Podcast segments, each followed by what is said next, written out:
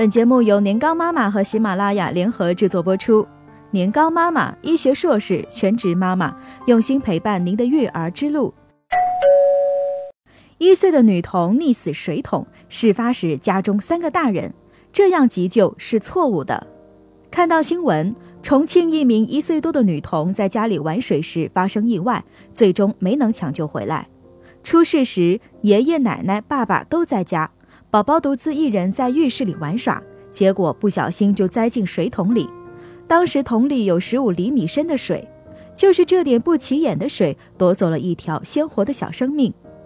如果你还以为溺水只会发生在泳池、水塘、湖泊、河边，那就真的是大意了。对于平衡能力不好、很容易失去重心摔倒的宝宝来说，任何积水，哪怕只有几厘米深，也可能会导致溺水。而这有时啊，只是你转身开个门的功夫。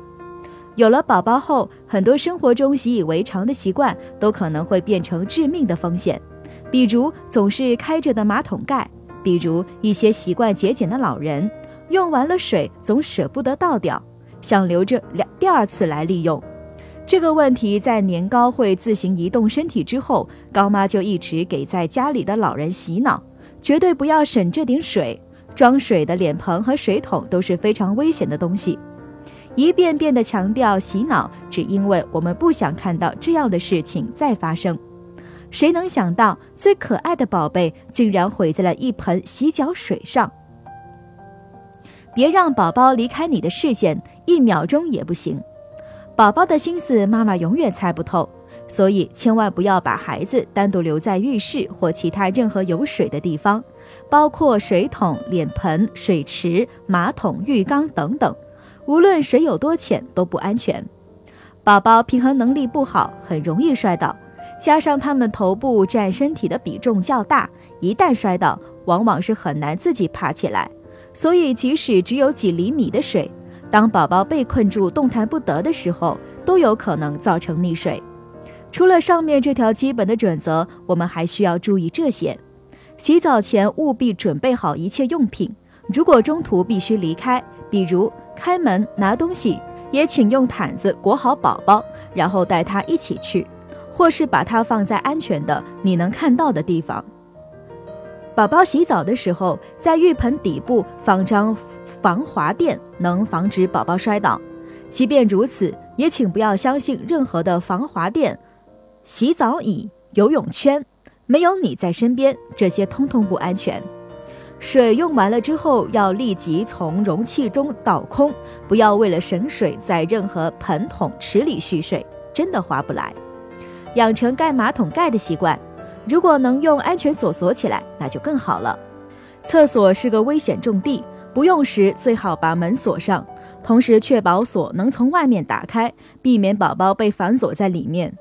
远离河边、湖边、池塘边等一切水边。溺水后，我们最需要做的是什么？高妈在看文章开头这条新闻时，很痛心地发现，不管是新闻里对宝宝最先实施急救的诊所医生，还是报道新闻的记者，都在使用和传播错误的溺水急救办法，把宝贵的急救时间用来倒立控水。开什么玩笑啊！当宝宝失去意识或呼吸的时候，通过心肺复苏术来恢复宝宝的呼吸才是最重要的。发现宝宝溺水后，我们要迅速的把他从水里捞出，然后检查宝宝还能不能自主呼吸。如果已经没有了呼吸，就要立即做心肺复苏术。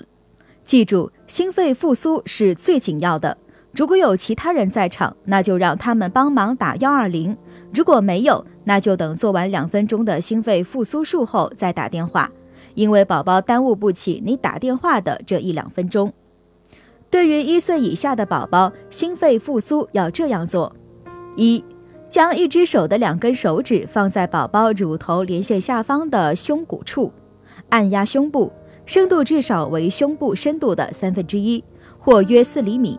每次按压后，让胸部恢复到正常的位置，频率为每分钟至少一百次，共按压三十次。二，开放气道，也就是压额头。把宝宝的下巴抬高，如果发现有异物，用手指轻出。三，正常呼吸一次后，用嘴严密地罩住宝宝的嘴巴和鼻子，然后吹两口气，每次一秒。每次吹气都能够看到宝宝胸部的隆起。四，继续以三十次胸外按压加两次的人工呼吸的组合进行心肺复苏。如果做完五轮后约两分钟还是没有人帮忙打幺二零，再自己打电话。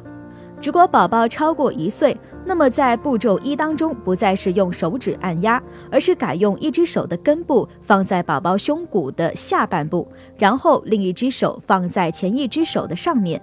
另外，按压的深度加深到约五厘米。心肺复苏术要一直做到宝宝恢复呼吸意识或者救援人员到达为止。如果过程中宝宝出现呕吐，让宝宝侧身，以免窒息。同时注意给宝宝保暖。任何经历过溺水的宝宝都应该接受全面的检查，就算他当时看起来状况很好也一样，因为有一些伤害是凭肉眼无法判断的。比如溺水时水呢呛入了宝宝的肺里，如果不及时救治，很可能会出现严重的后果。那今天的内容呢，妈妈听完后也不要觉得压力太大，平时啊多留点心就好了。特别是在洗澡、玩水的时候，和宝宝做到形影不离，风险就会大大降低。另外，急救知识每个妈妈都要学起来，不只是看过就算了，可以拿玩偶练个手，这样危险发生时才能真正的用起来。